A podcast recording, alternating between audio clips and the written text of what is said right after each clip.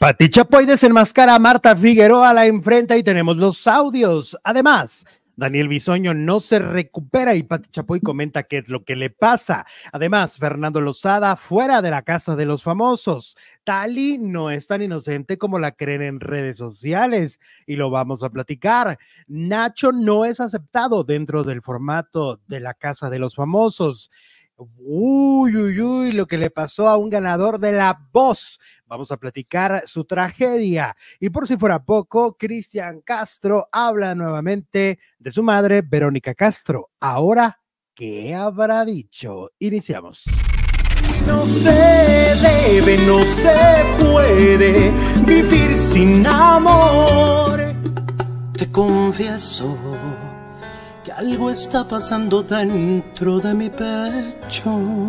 Tu ausencia es mi compañera y no me quiere dejar.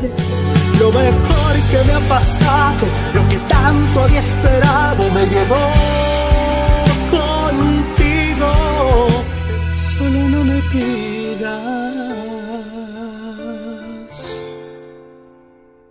que te deje ir.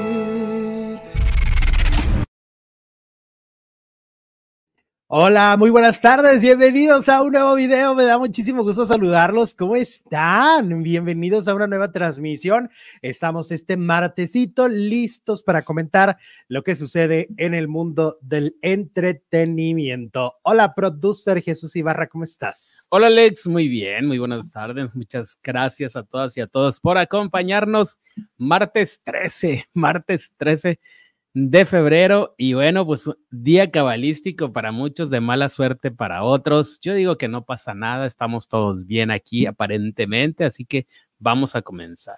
Exactamente, tenemos mucho, mucho de qué platicar, ya lo saben, si son parte de la familia de esta comunidad, nos ayuda muchísimo que nos manden super chat o bien también que le den me gusta, que eh, voten en la encuesta, los que nos ven a través de Facebook Live eh, también eh, lo que nos funciona muchísimo en Facebook y se los agradecemos cuando lo hacen es la reacción, el me asombra, el me encanta, el me importa, el me gusta, la reacción que ustedes quieran, por supuesto, bienvenidos. Y bueno, si son nuevos por aquí, por supuesto, también los invitamos a suscribirse a este canal, activar la campanita y las notificaciones para que les avise cuando hay un nuevo video. Mucho que comentar del mundo del entretenimiento. Vamos a iniciar, ¿te parece? Con la Casa de los Famosos. Eh, sí, fue eliminado Fernando, eh, tal como ayer nuestros faranduleros lo predijeron, ¿no? Decían, no, no, no, es que si se va este... Fernando es el que menos votos tiene. Eh, además, como que ganó muchos haters a partir de ese enfrentamiento que tuvo con Tali, ¿no? Cuando le dice, tú no vas a ganar, tú no vas a ganar, y luego cuando se sabe que Fernando aparte había querido hacer un convenio previo con sus compañeros para que lo ayudaran a ganar y que les iba a quitar la mitad del dinero, es decir, muy gandallita, ¿no? Y entonces, pues el público efectivamente dijo, pues tú vas para afuera, tú te sientes muy seguro, ¿y qué crees, mi ciela? Te vas. Pues es que se defendió como gato boca arriba para permanecer hasta se inventó una telenovela de que era hijo de no sé qué actor, que finalmente nos dejó en Auscuas, quién sabe si sea cierto, o sea, Una estrategia, pero pues no le funcionó porque, pues, ¿dónde está? Está Pues sí, afuera. Como que la gente dijo, ay, pues a mí me importa A que Machila seas- maleficio. que seas hijo de telenovela me vale, me viene vale. Claro, así seas hijo de, de que me digas de un actor muy famoso, no me interesa, tú te vas, tú te vas de la casa, ¿no? Y entonces lo eliminaron, la gente no votó por él lo suficiente y fíjate, lo- y la sorpresa fue que se quedó Maripili. La, la sorpresa es que se queda Maripili, que finalmente Maripili pues también está generando un, un- mucho ruido y es como la villana de la, de la Estaba como entre historia. ellos dos, ¿no? Porque la Sí. divasa ya sabían que no se iba a ir. No, dicen que bueno, la divasa trae mucha gente en redes sociales, es lo que se está comentando, que sí trae mucho apoyo, este, a la gente le cae muy bien, es, es además único dentro del, del, del núcleo de la Casa de los Famosos, porque es el único que pertenece a la comunidad LGBT, ¿no? Este, entonces eso que sepamos. Bueno, que sepamos, sí. Pero, pero entonces eso le da como, pues sí, un plus, ¿no? Eh, es como, también dicen que de hecho, pues el cuarto tierra donde, donde justamente está la divasa, pues es un cuarto que poco a poco va ganando, va ganando poder, ¿no? Muchos lo empiezan a comparar un poco con el Team Infierno, porque parece que este cuarto es el que va a eliminar a los de los otros dos cuartos. Oye, le tienen que esconder el papel de baño a la divasa porque mira, se lo pone en la camisa. se hizo su look. Ayer se hizo, un look. de, mm, como parecía como de, de la familia peluche. Morado. peluches. Ajá. Este, pero mira, este cuarto hay como los ves a todos los que están aquí, son los que van agarrando. Es el nuevo Team Infierno, ¿no? El, sí. el cuarto tierra. Y mira, está Lupillo, está Tali, está la Divasa, está, este Gregorio. Están los, más controvertidos. Adame, qué decepción, ¿eh? Adame pues de veras ya lo dejaron atrás. Pues dicen que Adame siente muchos pasos en la azotea con varios de los participantes, o sea, siente que lo están rebasando. Eh, el, Golden Boy del rating y yo soy el que más audiencia ha tenido y, Pero pues el que tiene más protagónicos a nivel mundial. Ha dado, no se ha pues peleado con nadie con todos sus 400 protagónicos de telenovela inexistentes, pues ahí eh, está haciendo nada en la, la gran decepción. Y se suponía que era el que iba a dar el contenido. Seguramente fue el que cobró más. Ajá, exactamente. Te aseguro que los demás cobraron poquito eh, comparado con él. Seguramente la diferencia es abismal, pero pues él no está dando contenido. no está dando contenido, no es la estrella del reality show. Vamos no, ahí los más de los que más se ha hablado, vaya, pues Tali, Lupillo, Maripili. Y pues. Sí, la Maripili, ahí como la ves, pues es la que nos ha dado. Llegó a matar Maripili. la que nos ha dado polémica, la que da enfrentamiento, la que no tiene filtro, la que, la que está ruda, ¿no?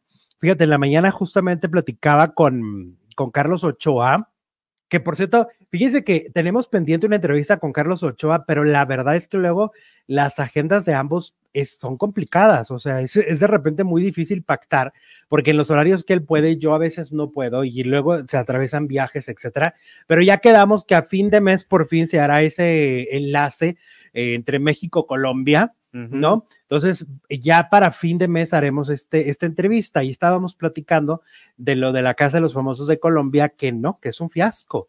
Es un fiasco la casa de colombiana, no, ni está funcionando porque debutó con cinco puntos de rating, lo cual es muy poquito, ni está funcionando en audiencia, ni está siendo mediática, tiene muchas críticas y parece que el formato no va a funcionar en Colombia.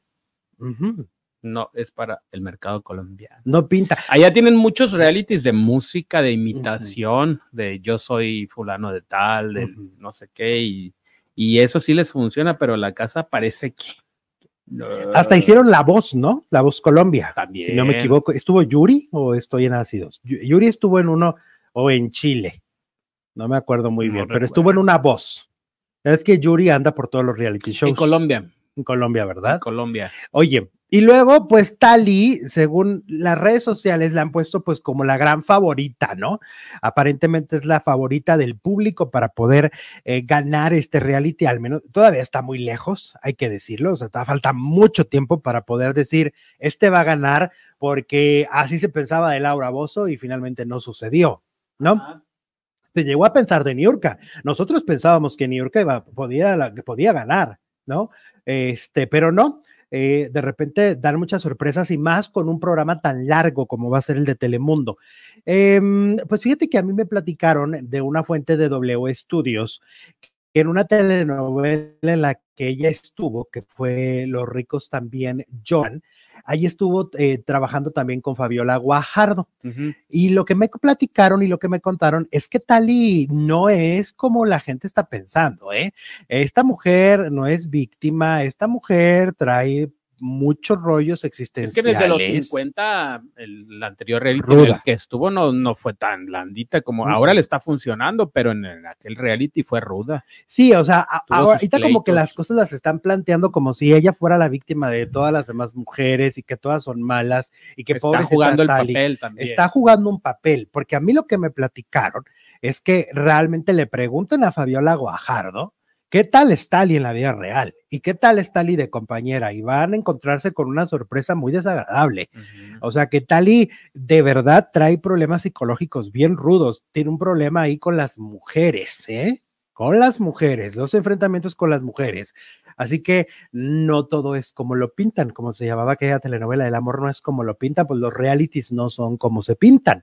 Así que Tali, con todo, y, seguramente van a venir algunos a decir, ay, cállense, ay, ¿cuánto les pagaron? No nos han pagado nada, le estamos diciendo la neta. Y la neta de la gente que conoce a esta mujer dicen que no es una pera en dulce, que no es la víctima de nadie, Así que cuidado porque los reality shows, sobre todo la casa de los famosos, es un reality show súper manipulable. Es un reality show que, la, que las cosas se pueden creer de cierta manera y resultan de otra. Acabamos de ver, por ejemplo, a Mayer, ¿no? O sea, Mayer, cuando estaba en la casa, la mayoría le creyó, nosotros no.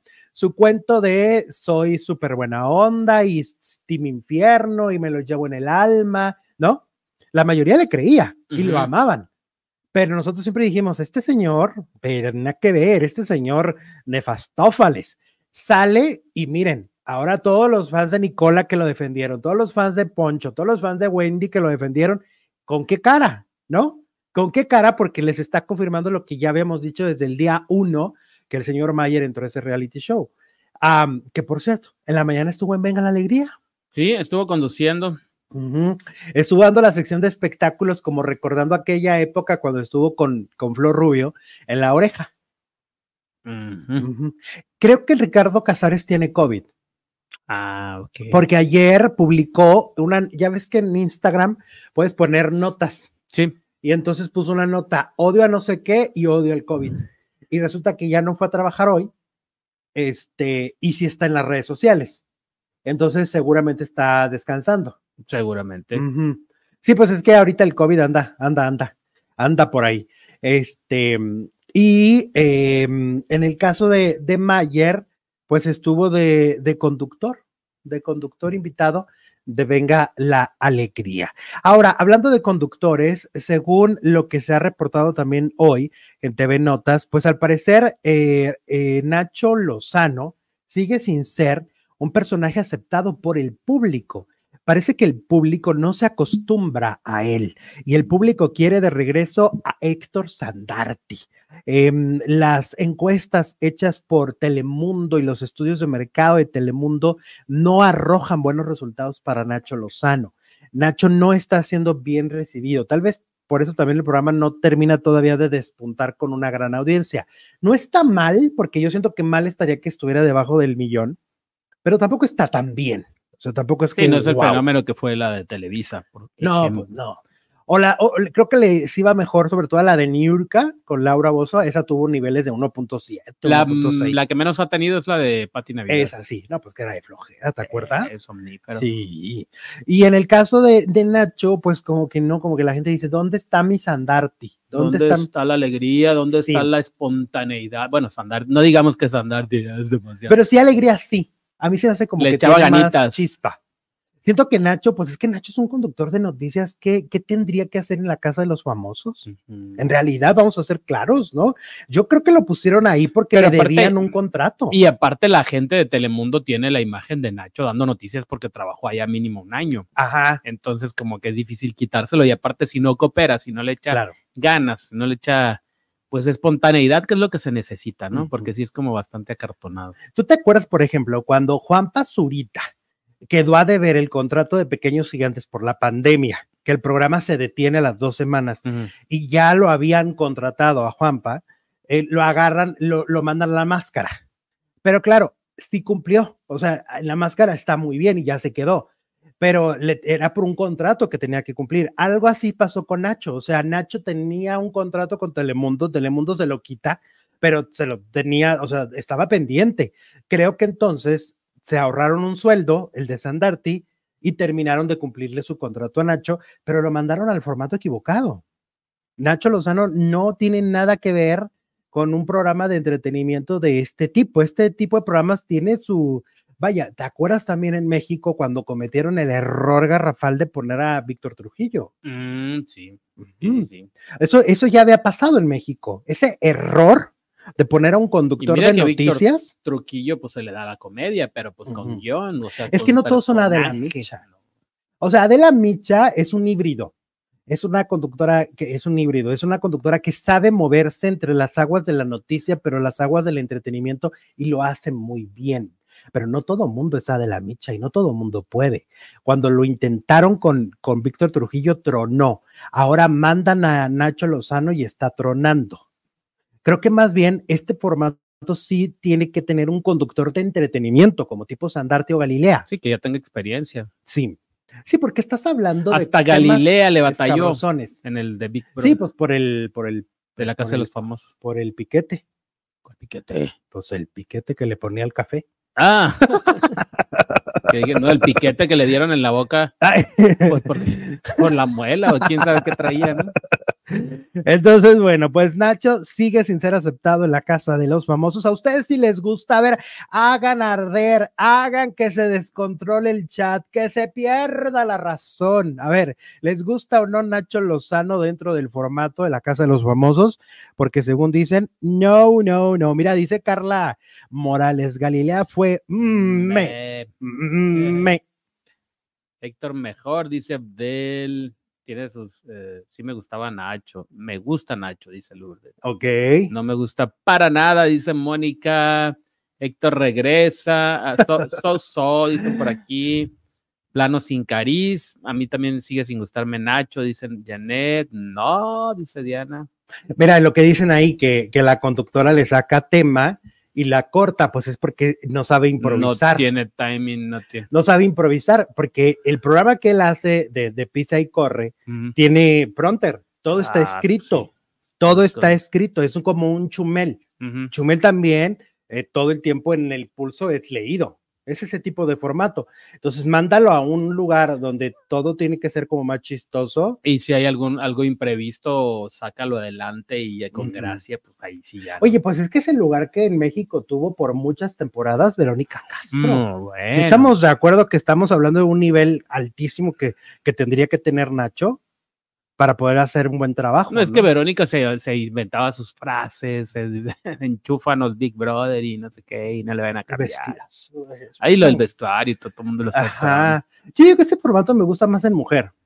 Todavía me gusta más, me gustan más las mujeres. Adela, Galilea, Verónica, me gustan más. Ujú. Y de hecho la de Colombia está muy bien.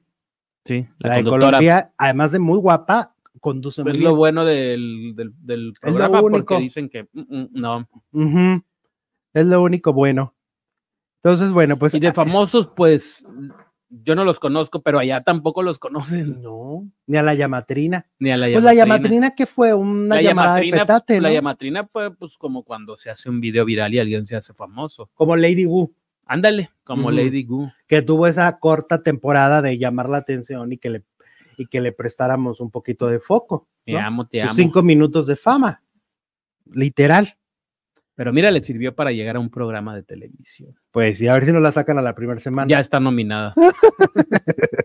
Oigan, hablando de, de- ah, mira, de- dice Melanie y Lupita de Atlanta nos fue muy bien en el noventas, mucho, Mucho playback, playback. pero cantamos hasta que nos quedamos roncas. Magneto, mi máximo, Alan Ternurita, al menos bailó Vuela Abuela y Tres horas de Tres horas de show. María Guadalupe Salazar.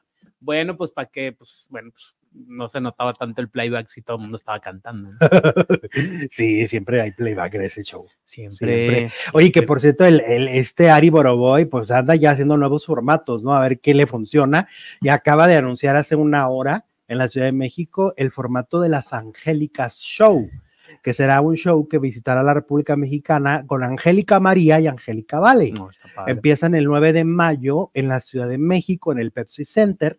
Eh, tienen solamente otra fecha confirmada que es Puebla, el mismo mes de, o en junio, creo. Y bueno, pues es un show que este, yo supongo que va a ser tanto la carrera maravillosa de Angélica María como las imitaciones de Angélica Vale, porque pues Angélica Vale no tiene como para cantar este, un repertorio propio. No creo que haga imitaciones, yo creo que va a cantar de su mamá más bien. Sí, pues sería lo ideal. Tiene ¿no? un disco con de duetos. Con, Ajá, con que no pegó. Que no pegó, pero pues para un show Pero lo ideal sería eso, bien. ¿no? Que de repente la vieras como la Guzmán y lo ahora que está tan flaca, pues ahora sí le Una crees que completa. otra, pero todo el show, mm, yo no pagaría. ¿Quién sabe qué irá a pasar? No, yo te dije y dijiste, ay, qué horror. Sí, en la mañana que me dijiste. No, de hecho nunca me- se me ha hecho tan graciosa imitando. Me gustaba Oye, más. pero el repertorio de mi Angélica María. Me gustaba más Carmen Salinas. Ay, Dios. El repertorio de mi Angélica María. Ah, bueno, pues que se lo avienten entre los ¿A dónde dos. va nuestro amor? Este, ¿cómo se dice? Ed- Eddie, Eddie. Eddie, Eddie. Este, ay, no, es que tiene muchas. No, pues es que Angélica, pues sí. Sí, este, la de tú sigues siendo el mismo, que la compuso Juan Gabriel, ¿no? Ah, mira. No, Angélica María, lo máximo. Oye, aparte, Angélica María tiene 80 años y no ejerce, ¿no? Ya tienen los 80. Porque la voz no la tiene de una mujer de 80 años, porque las voces de cantantes es, es natural que con el paso del tiempo se pierda potencia, se potencia, se pierda frescura.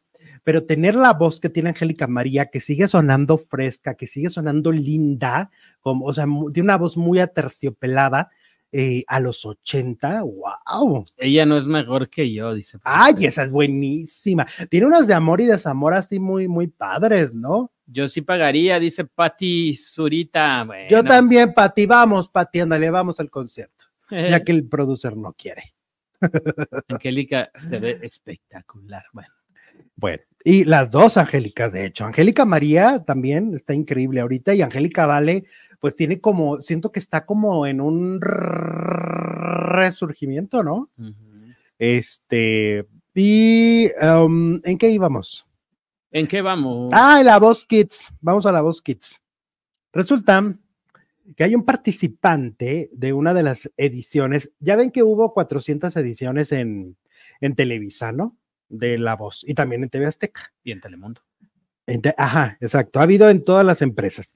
Pero bueno, una de la de Kids, eh, que en la que la ganadora fue Lucero, el ganador del chico que ganó, el niño en ese momento, que ganó el concurso, que estaba súper chiquis, ¿eh? estaba chiquitillo, chiquitillo, chiquitillo. Resulta que él mismo ha revelado lo que le sucedió y su terrible historia. Roberto Javier saltó a la fama luego de ganar el concurso en el 2019, donde se llevó de premio medio millón de pesos mexicanos. La historia se está haciendo viral luego de que el TikToker es Logosly acudió a la Escuela Secundaria Técnica número 26 en Aguascalientes para entrevistar a los alumnos. Uno de los estudiantes comenzó a gritar que él había ganado el reality de televisión, por lo que ante la incredulidad, el adolescente le mostró videos de su participación e incluso le cantó, diciéndole, sí soy, ama, sí soy. Entonces, Roberto Javier, el ganador de la Voz Kids en el 2019, cambió la voz, pero ya, eh, dice, me cambió la voz, pero ya traigo nuevas canciones y ya grabé dos canciones inéditas. Le pregunta, ¿cuánto ganaste? Y le dice, medio millón de pesos. Cuando le pregunta, ¿qué te compraste? El menor responde, lamentablemente a los seis meses que yo gané la Voz Kids, mi papá nos abandonó y se llevó el premio. Ah, qué maldito. Ahora en redes sociales están buscando al padre del menor, que según unos usuarios se llama Roberto Marín, para reprocharle lo que hizo a su hijo. Además de que algunos seguidores del programa recordaron que en aquel momento la madre de Roberto estaba luchando contra el cáncer y para eso querían el premio. Y afortunadamente la mujer venció la enfermedad. Pues se libró de otro cáncer el tipo. Qué tipo tan nefasto, ¿no? Robarle a tu propio hijo su premio, Su sueño. por, su premio por su talento, por su Pero aparte, voz. si estaban en medio de una necesidad con una enfermedad encima, pues ¡Wow! peor. Oye, de que hay carencias eh, de seres humanos, hay personas malas y, y seres eh, perversos los hay, ¿no? Porque es una perversidad, Jesús. Por donde la revises, ¿no? Es una historia muy triste por, para este chavito.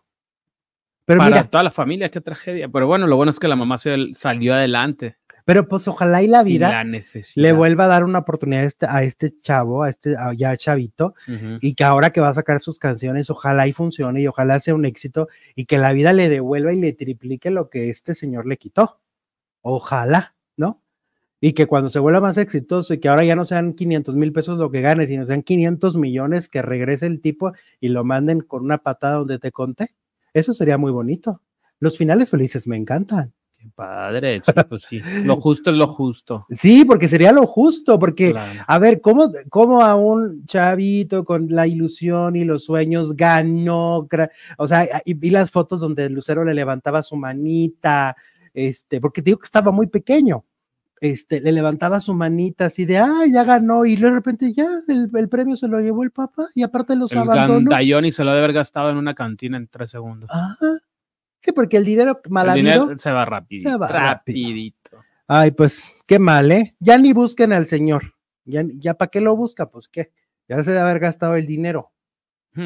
¿Para qué? Pues por lo menos para quemarlo. Y no ande siendo Para quemarlo. barbajanada con otras personas. Qué terrible, qué feo, qué, qué, triste historia, la verdad, para este chavito. Pero esperamos que, insistimos en que lo que venga y- y lo que vaya a construir en su carrera, porque el talento lo tiene, y no importa el cambio de voz, hay muchísimos cantantes que han pasado por el cambio de voz de esta transición que tienen, y ahí está Luis Miguel. Sea, Luis Miguel pasó por su transición, batalló, sí, pero encontró su sonido Pues y. ¿Cuántos no hay? Pedrito Fernández, Chayán, Ricky. Martin, en que empezaron de niños y, Muchos. y les- Oye, como me estabas contando en la mañana, que te lo voy a platicar, que Isabela Camil, todos creemos que Isabela Camil empezó su carrera ya adulta, ¿no? ¿no? empezó desde chi- Ah, es que estaba viendo el, el video que les contaba ayer de Uzi Velasco. Y entonces ella estuvo en Anita la huerfanita cuando pues tenía, ¿qué te gusta? Siete, ocho años. Sí. Y entonces contó que la protagonista era Isabela Camil Guau, fíjate. Yo pensando que había salido ya, ya Miguel. muy, muy adulta. No, como que empezó desde chiquilla y pues, Órale. Sí, porque yo pensé esto, o sea, durante años, perdón mi ignorancia, yo durante años pensé, saltó a la fama mediáticamente por la relación con Luis Miguel, pero no estaba en el mundo de la farándula actuando. ujú. Y años después la vimos en telenovelas de Televisa. no, es actriz pero desde entonces niña. desde niña. Y, y decías que Pilar, bueno, Pilar Montenegro que sí lo Y tenía Pati claro. Manterola. Pati Manterola. También ahí. wow. O sea, cuando llegan a Garibaldi, ya llegan pues hechas, ¿no? Porque tú te imaginas lo que es que cuando estás muy chico, te formes, eh, te, te fogues en un escenario, pues ya cuando llegas a, a los 20 años ya eres una chuchacuerera. El escenario es tu casa. Mira, dice el demasiado, ya salió el papá y jura que es mentira, que ese dinero lo metió a un fideicomiso para sus estudios, pero el demasiado no le cree nada. Ay, nada, tipo, o sea, el niño, ¿tú crees que va a decir una cosa así? Si realmente él supiera que ese dinero está en un fideicomiso, va a salir y va a decir, me robó mi papá? Pues no. Ay, no, pero yo tampoco sí le creo. necesitaba para la. para- Ay, demasiado, darle una hurracarrana, algo así, hazle algo así para que, para que el señor aprenda a respetar a los seres humanos, porque qué horror, qué horror no respetar ni a tu propio hijo ni a la que fue tu, tu mujer e irte con ese dinero me parece terrible, me parece deleznable, es, es, es ser miserable, ¿no? Miserable, y hablo desde la carencia de humana. No, no, no, porque aparte, o sea, si la señora estaba pasando por un momento tan difícil, con una salud comprometida y, y dejarla así, wow. Qué horror. Bueno, Mira, tenemos noticias desde Venezuela. Luis Miguel anoche aquí en Caracas fue todo un éxito su concierto, dice Anubis. ay, qué Rondón. padre, qué padre que Rondón. disfrutaron al, al comodiche, diche, ¿no? Como al dice. Mique, al Mique.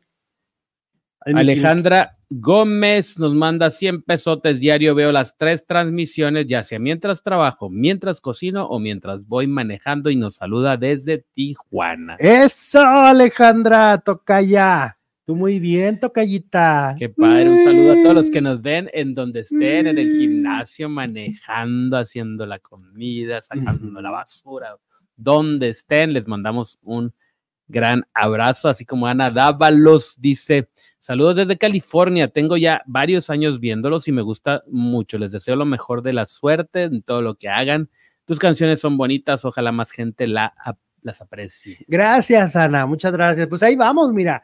eh, El, el disco salió en septiembre, lleva unos cuantos meses y nos ha ido muy bien, la verdad. La espera, por ejemplo, ahorita ha sido un exitazo, más de 200 mil reproducciones, mucho que agradecer. Ya estoy trabajando nueva música, o sea, la, la cuestión de la música no es un chispazo, ¿no? No es un, este, un inventillo ahí por un tiempo. Estoy trabajando ya en un nuevo disco y vienen rolas increíbles y vienen cosas muy padres en, en cuestión musical. Muchas gracias. Oye, ¿qué más? Efemérides del día, princesa. 13 años de la muerte de Manuel Esperón, compositor de Amorcito Corazón de Mm. Pedro Infante. Claro. Muy bien, gracias, princesa. Oye, vamos con Verónica Castro eh, y Cristian. A ver, estos eh, personajes tan sui generis del mundo del entretenimiento. Ayer eh, Cristian estuvo en, dando diversas entrevistas, ¿no? Pasaron muchas cosas que ahorita las vamos a ir platicando, pasaron muchas cosas en esa rueda de prensa. Ahorita en la segunda hora hay un chismazo de ahí. Pero bueno, en Cristian es entrevistado por Pati Chapoy y fíjate que Cristian em, me sorprende mucho la honestidad con la que habla, porque yo siento que a esos niveles la mayoría de los cantantes no hablan con tanta franqueza. Él pone muy claro una situación que ya la ha tocado en otras ocasiones, pero que la vuelve a repetir. Y es que según su perspectiva, yo no sé si a lo mejor ha ido al psicólogo o qué, pero él lo tiene muy claro, que Verónica Castro no fungió como una, como una madre para él. Él en esa entrevista con Patti Chapoy habla constantemente de, pues de que su relación es más de hermanos, son como hermanos, no como madre e hijo. Y él vuelve a mencionar que la madre de lo- ambos fue doña Socorro, la abuela. Lo vuelve a decir. Y lo deja muy claro porque habla muy político, pero muy, es que no, no es tanto político, sino como, es que es amoroso al hablar, pero si tú revisas todo lo que dice, dice cosas fuertes, ¿no? De, de la relación entre ellos que pues a veces no está tan bien, como que tienen carácter muy difícil los dos. Eh, dice que él admira muchísimo a Verónica, pero que luego también Verónica como que tiene una parte de diva, porque le dice a él, tú no hables de mí, por ejemplo. Le dice, tú no, es, tú no estás hablando de mí, la artista, ¿va? Ujú. Y me llamó mucho la atención. Les digo, chequen bien la entrevista porque es muy interesante lo que dice Cristian, porque me llama mucho la atención que él dice admirarla. Todo el tiempo dice la admiro, pero, pero dice admirar al artista. O sea, todo el tiempo dice admiro a la actriz, a la conductora, su sonrisa, sus ojos, lo simpática, ta, ta, ta. Y nunca se refiere a ella Como la mamá. como la mamá y como esta admiración a la mujer.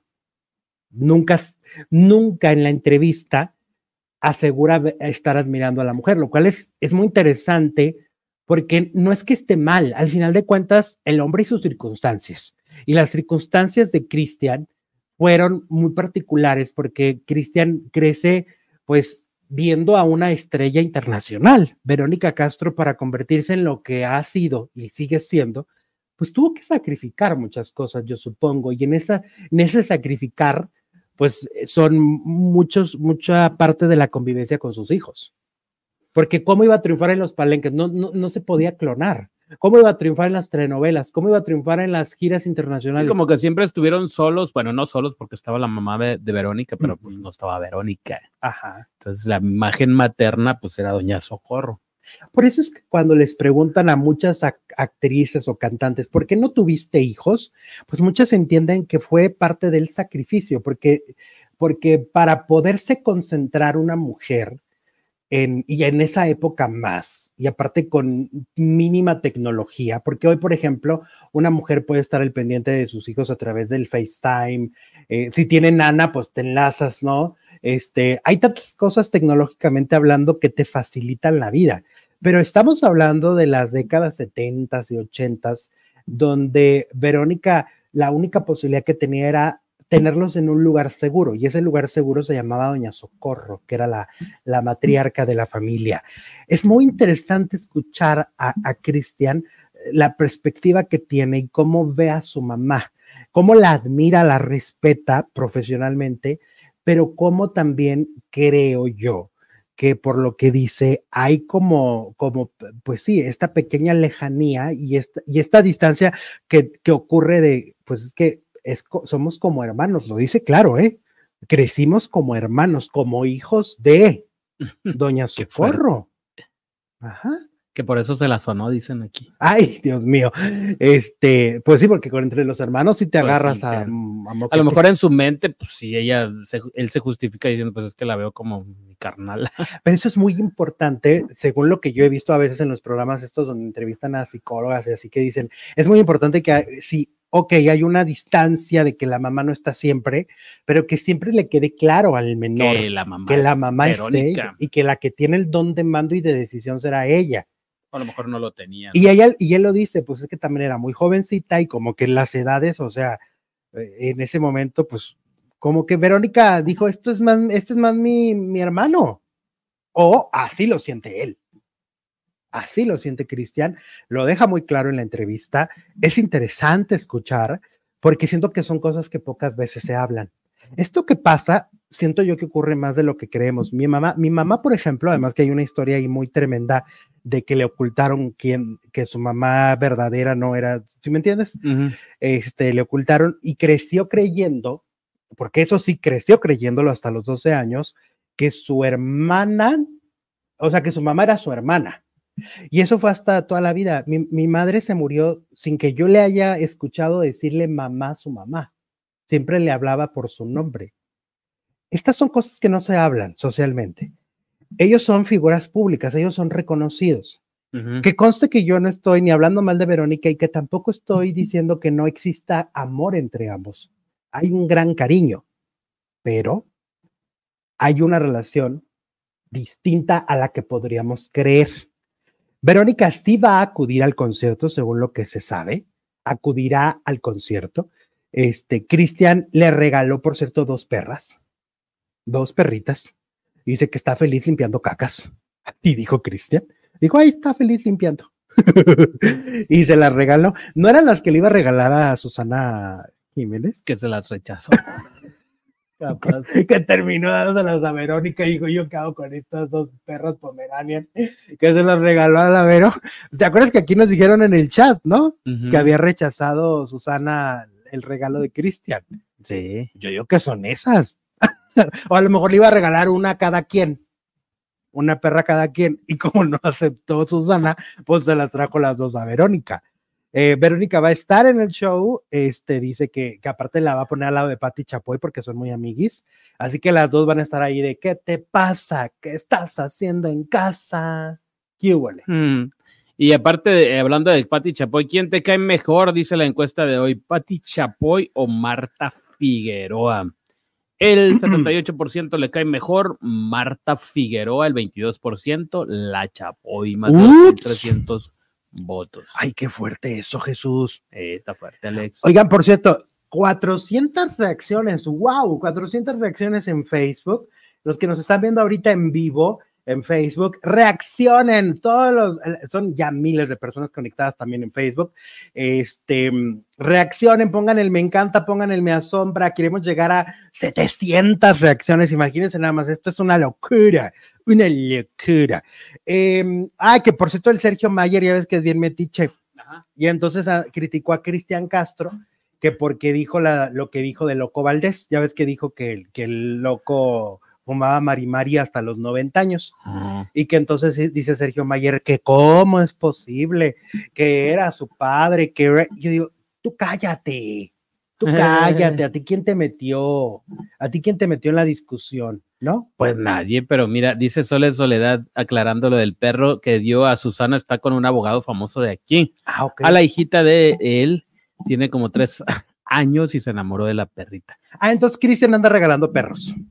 O sea, el perro de Cristian, el perro- que Cristian le dio a Susana está con un abogado.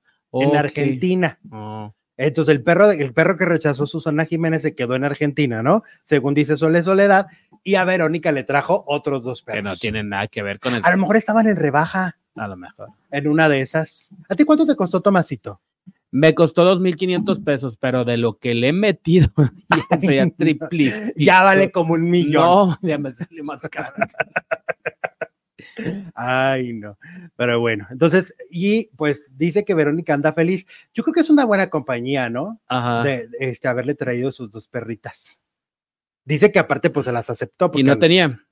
No, parece que no. No. Parece que no. La Vero creo que ya vive en CDMX.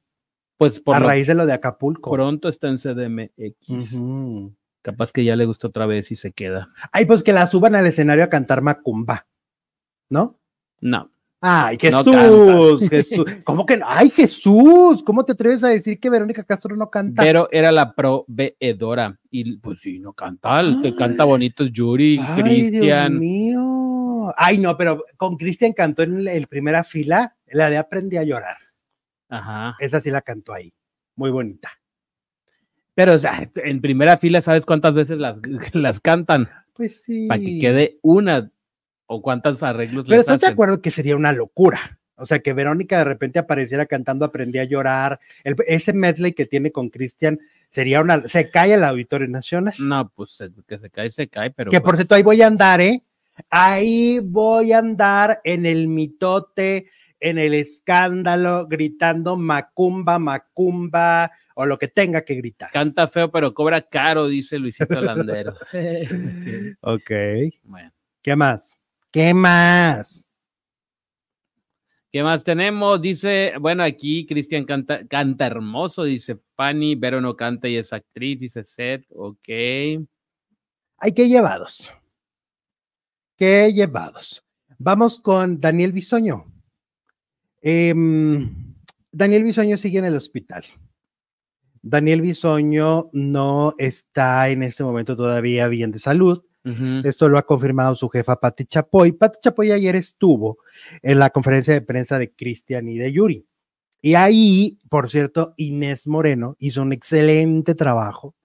Le preguntó lo que le tenía que preguntar a la Chapoy. Aprovechó tenerla frente a frente, face to face, y le va y le pregunta cosas. Y, por ejemplo, de las cosas importantes que le pregunta es la salud de Daniel Bisoño, y esto responde Pati Chapoy. Señora, ¿cómo está mi sueño? Usted debe saber de primera mano cómo se encuentra. Está que muy bien atendido. Está muy bien atendido, afortunadamente. Sigue internado.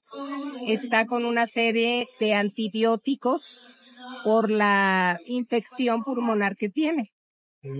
Pero fuera de peligro. Totalmente fuera de peligro, ¿eh? Eh, aún en el hospital. No, sí, porque los antibióticos que le están poniendo son vía venosa. Entonces, eso no lo pueden hacer en su casa. Y él se siente mucho más a gusto estando en el hospital porque sabe que está muy bien atendido. En cuanto a la producción, ¿hay algún tipo de decir, este, tú puedes estar por, por baja de salud sin ningún problema, no tiene Tú nada? lo que quieres decir es que sí estamos apoyando a Daniel en todo lo que necesite. Obviamente su lugar no lo va a ocupar absolutamente nadie. Hemos sido muy respetuosos con su estado de salud y si en algo se caracteriza Televisión Azteca es en el apoyo incondicional con todos los empleados y Daniel es uno de ellos. Ok, entonces Pati Chapoy dice que Daniel Bisoño en este momento tiene un problema con los pulmones, Jesús. Eso es lo que nos está diciendo Pati Chapoy. Bueno, lo que le contestó a Inés Moreno y pues aclarada la duda. Ya sé, am, bueno, es que el último día que estuvo Daniel Bisoño en el, pro- en el programa, cuando lo regañó, ella misma le dijo que parecía fantasma. Entonces, pues al parecer desde ahí ya traía el problema de salud y bueno, pues esperemos que se recupere pronto el buen Daniel Bisoño. Y la encuesta de hoy dice quién te cae mejor, Pati Chapoy o Marta Figueroa, el 78%. Dice que le cae mejor Marta Figueroa, el 22%. Dice que le cae mejor Pati Chapoy, más de 2.500 votos. Vamos a leer algunos comentarios a ver qué nos están diciendo. Dice Lalo Salguero, Verónica no canta y hasta ella misma lo acepta y lo dice. Sí, yo recuerdo que en algún eh, en, en, alguna entrevista eh, Verónica Castro dice que no canta, pero que se hizo millonaria con los palenques. O sea, la contrataban no por su por su voz, obviamente, la contrataban por, por, por la gracia que tiene y cómo divertía, porque si algo tiene Verónica Castro, pues es carisma y le sobra en los escenarios y lo ha demostrado pues durante toda su, su carrera. Eh, un poco tarde para los chismes de hoy, dice Alexis. Alexis, bienvenido, pásale a lo barrido. Eva Orozco dice, saludos chicos, ¿cómo estás, Eva? Dice eh, Estela Alvar, a mí no me importa lo que digas de Tali, yo soy Team Tali al 100. Bien, Estela, tú bien, así se debe defender a los, a los, a las personas que admiramos. Dice Lalo Salguero, mmm, Pati Chapoy es una institución en el periodismo de espectáculos, pero Marta es mucho más simpática. Coincido totalmente contigo, Lalo. Creo que Marta lo que le sobra también como Alavero, bueno, no tanto como Alavero, ¿verdad? Pero pues tiene su carisma. Eh, dice Princesa Susi, Alex, para tu información, el loco Valdés tenía 89 años cuando murió. Ok, aclarado. Esto viene a colación por lo que comentó Cristian Castro, de que mm, el loco Valdés, pues, le gustaba la Marimari y Sergio Mayer lo pasó a criticar. Eh, espero haber llegado a tiempo para lo que queda. Sí, todavía nos queda una notita, mi Alexis. Acomódate, déjalo caer. Verónica Castro es como Valentina Elizalde, dice Princesa Susi. ¿Cómo, princesa? Eh, que, ah, que no cantaba, claro. Bueno, Valentina Elizalde también este, vendía muchos casetes, decía su papá, el gallo Elizalde. Víctor Preciado, saludos, producer, saludos, Víctor. ¿Cómo estás, paisano? ¿Cómo está Santana en este momento? ¿Cómo sigue Tomasito? Dice Luisito Landeros. Pues ya mejor, ya camina, ya está, eh, ya lo llevamos, lo llevé, lo llevamos con la veterinaria indicada y parece que esta vez sí le están atinando. Eh, todavía no camina, o sea, ya está caminando, pero de repente como que ahí se da sus, sus quiebres, entonces pues yo creo que todavía no está al 100, pero esperemos que sí. Gracias por preguntar. A mí también me encanta la Mari, dice Seth. Órale, no, pues qué bien. Eh, soy Tim Patty y la Marta no me cae bien, dice Marlene Reyes. Bueno, pues ahí está. Este, como me cae, a mí la Marta me cae re bien, la, Ver, la Patti también, pero pues me cae mejor Martita, le creo más. Eh, ¿Cómo se ponen a comparar, dice Marta, a, a Marta Figueroa con Patti Chapoy? Bueno, pues Marta también tiene mucha trayectoria. Pues sí, de hecho casi empezaron al mismo tiempo, ¿no? No, bueno, cuando, cuando Marta entró aventaneando, Patti ya tenía mucho camino recorrido en Televisa.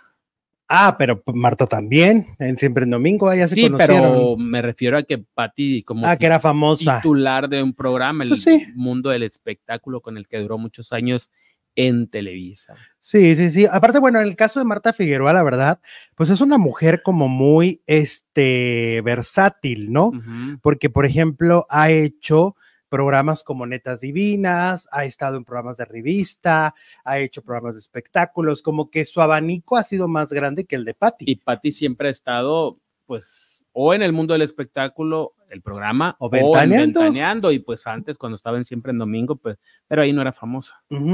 Entonces siento que tienen carreras distintas al final de cuentas, pero bueno, ¿por qué están comparadas el día de hoy en la encuesta? Pues porque Marta Figueroa fue al programa de Jordi Rosado y ahí habló de que cuando estaba inventaneando, uno de los problemas o donde empezaron a tener problemas Pati Chapoy y ella es que, por ejemplo, Luis Miguel, cuando quería que alguien lo entrevistara de Ventaneando, no pedía a Pati Chapoy, no pedía a la titular, pedía a Marta Figueroa. Y es que con Marta Figueroa tenía una relación de muchos años. Marta Figueroa estuvo en la revista Eres que en su momento la revista Eres pues era muy importante y Luis Miguel tenía portadas constantes. De hecho, Marta en la entrevista pues justamente asegura también que Luis Miguel sí salió con Talía, que Talía y Luis Miguel sí tuvieron un romance. Y entonces dice Marta Figueroa pues que eh, esta relación que se fue construyendo con el tiempo entre Luis Miguel y ella ayudó para que cuando ella está en pues él solicite de que quien le haga la entrevista, pues sea Marta. Y esto no le gusta a Pati Chapoy. Eso fue lo que dijo Marta Figueroa. Y que ahí empezaron los problemas. No necesariamente, y esto tiene que quedar muy claro porque siento que hay una confusión. Yo vi la entrevista con Jordi. No necesariamente Marta está diciendo que esa fue la razón por la que se fue de Ventaneando, sino que ahí empezaron los problemas. Y eso no le gustaba a Patti no dijo que, ah, porque te, porque te dio una entrevista a Luis Miguel, te corrí. Eso no lo dijo. Creo que ahí hay una malinterpretación. Y Inés Moreno y otros periodistas fueron a entrevistar a Patti en el evento que les digo y esto fue lo que respondió Patti Chapuy. Ay, ay, ay, Marta, mira, yo lo que te puedo decir que a lo largo de la historia de los personajes que han estado inventaneando, cada quien acomoda su propia historia a su conveniencia. Ella sabe perfectamente cuál fue la razón por la que se fue. ¿Me la puede compartir? Ya lo he dicho y no lo voy a volver a repetir. Respecto, respecto a ese tema, porque yo he tenido oportunidad de entrevistar a varios eh, pues, ex colaboradores suyos, Ajá. ¿no? Y como que muchos coinciden en diferentes versiones Ajá, de usted, de que se molesta por diferentes cosas. Cuando los escucha usted, ajá. es como acaba de decir, cada uno tiene sus Sí, cosas claro. en la cabeza y Sus no es precisamente la verdad. Las razones ellos lo saben y lo saben perfectamente bien. Que distorsionen la realidad ya no me corresponde a mí, le corresponde a ellos. ¿Le merece algún sentimiento para terminar este tema? No. Que, que ellos eh, pues acaben con un tal vez mal sabor de boca o diciendo algo que para usted no es precisamente la verdad. La verdad no, ¿eh? Ok, a ver, yo tengo buena memoria, afortunadamente. Y me acuerdo perfecto de qué es lo que Patty no quiere decir. Pero hay una cosa, la salida de Marta, siento que hay muchas versiones. A lo largo de los años se han ido distorsionando las versiones. La versión original se las voy a platicar porque la recuerdo perfectamente. Y recuerdo perfectamente quién lo contó. Yo recuerdo muy bien que en el Mundial de Francia 98, el Mundial de Fútbol Soccer, Marta Figueroa es llamada por el equipo de José Ramón Fernández para hacer reportajes desde allá, desde Francia. Efectivamente, Marta se va a Francia y los reportajes tenían que ser tanto para los protagonistas, para el programa de TV Azteca, como para Ventaneando. Ya eh, estamos hablando del 98, la tecnología es distinta, ¿no? A la de hoy. Entonces era de la cámara peleársela, el, el camarógrafo para ir a grabar.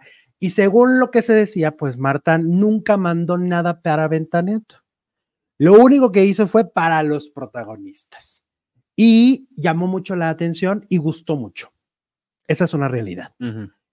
Cuando Pero Marta... a su programa estelar donde participaba y donde era la titular, bueno, casi, casi, no mandó nada. No, no mandó nada para Ventaneando. Pero además, yo me acuerdo perfecto que Gustavo Adolfo Infante en su programa de radio que tenía, que se llamaba Última Palabra, eh, él dice, cuando Marta regrese, Marta va a estar fuera de Ventaneando. Ya no la quieren en Ventaneando. Él se entera de que a, a Marta la van a correr de Ventaneando cuando regrese. Todavía no acababa su participación en el Mundial. Lo recuerdo perfecto. Y llega Marta y sí aparecen ventaneando alrededor de un mes, como un mes y medio. Pero ya se sentía, porque ocurre lo mismo. A ver, le vuelven a hacer, te digo, hoy están distorsionando un poco la historia, pero le hicieron lo mismo que a Tala Sarmiento. El- la ley de hielo. Sí. Durante ese mes y medio, los programas para Marta fueron un infierno. Lo veíamos. Los que veíamos ventaneando lo sabíamos. Algo no estaba bien. Se empezó a sentir distinto. La empezaban a ignorar. Patty le empezaba, la empezaba a malmirar. Eso pasó. Eso es real. Eso, es, eso se vio en la tele. Y al mes y medio, recuerdo perfecto. Ese día, Patty Chapoy no fue. Y Marta era la titular. Y Marta, como titular, dice: Hoy es mi último día de ventaneando. Pati Chapoy ni siquiera la despidió en su último día. Fue Marta quien tomó los micrófonos para decir que se iba de ventaneando. En los recientes videos, Pedro Sola ha dicho algo, pero es una mentira. Ha dicho que Marta se iba porque iba a hacer otro programa en TV Azteca. No es cierto. Eso no pasó. Lo que sucedió es que desde que Marta estaba allá y, y no mandó el material, ya tenía la sentencia de muerte. O sea, le mandaron una sentencia de cuando llegues, Bye. adiós, te llamabas Marta. A la pregunta, o yo siento que Patti Chapoy entendió mal la pregunta de lo que estamos escuchando. Ujú. Patti Chapoy entendió que Marta dijo que porque ella entrevistó a Luis Miguel, Patti la corrió. No es así, Patti Chapoy. Esto es un problema. Ahí hay un problema de comunicación. Marta nunca dijo eso con Fue una de las gotas que derramaron la copa. Sí, como que ahí, ahí empezó, Ma- Marta y Patti eran muy amigas. Marta y Patti habían trabajado juntas hombro con hombro con Raúl Velasco. Se conocían. Y cuando Marta se embaraza y, durante su embarazo es la coordinadora de Keiko, la ballena, este, en, ese, en ese lapso de tiempo también Patti se muda a TV Azteca. Cuando Marta ya da luz a su hijo, Patti le dice, vente a trabajar conmigo. Y Marta trabaja como coordinadora de en medio del espectáculo. Y cuando van a hacer el piloto de Ventaneando, Patti le dice, Marta sea una de las conductoras, porque originalmente Ventaneando ni siquiera era para Patti.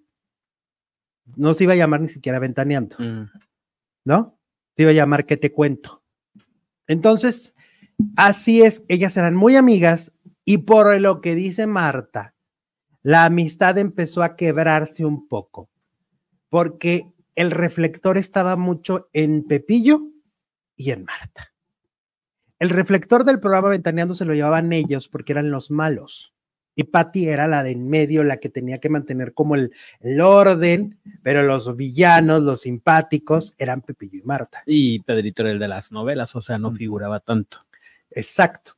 Y entonces todo el mundo era, es que amo la dupla. Pues hasta hoy es una dupla que lleva 28 años. Marta y Pepillo siguen trabajando juntos. La gente ama la dupla. Entonces ahí es cuando Patty empieza como, ah, ¿por qué la aman tanto? Y luego de repente Luis Miguel la pide a ella y, ay, ¿por qué la quiere Luis Miguel? O sea, es a lo que se refiere Marta. hubo ahí entonces. Pues es que este medio es de así. Es un medio muy de egos, es un medio muy de no brilles, brillo yo, ¿no? Es muy así. Y yo creo que esas son las cosas que empezaron a mermar la relación y la amistad se fue acabando. Para, pero la gotototota que derramó el vaso, pues es lo de Francia. Ahí fue donde la acabó, se vino y Esa es la historia. Esa es la historia desde alguien que, que no tiene compromiso ni con Marta ni con Patti. Se las cuento yo como yo la, la, la vi perfectamente y como creo que se está malinterpretando y se está malentendiendo, ¿no? Así está la historia. ¿Quién te cae mejor? Eh, Pati Chapoyo, Marta Figueroa ganó. Marta Figueroa arraso. Wow. Oigan, y tengo algo que contarles que me llena mucho de alegría que hoy estamos rompiendo otro récord. Después de 13 años estamos rompiendo otro récord de visualizaciones en este momento en vivo, lo cual no tengo cómo pagarles porque es, pues es que su lealtad y su cariño está en este momento al tope. Muchas gracias. Muchas gracias. a Gracias. Estoy viendo el número y digo, ok. ok, muchas gracias a la gente de Facebook y a la gente de, de- de YouTube de que pues cada vez nos quieren más, nos apoyan más, nos apapachan y nos acompañan, ¿no? Así es. Eh, entonces, la gente quiere más a, a la Figueroa.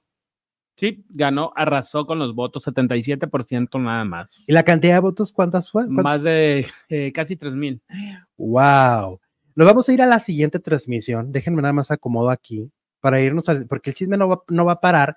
Y resulta que ayer se encontraron Maxine Goodside y Ana María Alvarado. Ellas se encontraron cara a cara eh, después de un año. ¿Qué fue lo que sucedió? Hablaremos esto a continuación. ¡Éale! Estamos en la segunda transmisión del día. Felices, muy contentos de estarlos teniendo en nuestra transmisión. Gracias por habernos acompañado en la primera. Gracias por ayudarnos a romper nuestros propios récords, nuestros propios números. Muchas gracias. Hola, producer Jesús Ibarra Félix. Hola Alex, ¿qué tal? Buenas tardes. Martes 13, martes 13 de febrero, cabalístico. Bienvenidas, bienvenidos. Hablando de cabalístico, dame razón de cómo va el maleficio. El maleficio. Nos mataron a un personaje, Sí, pero eso ya, eso ya. pero ayer era el tema, Ajá. todo, la- todo el capítulo.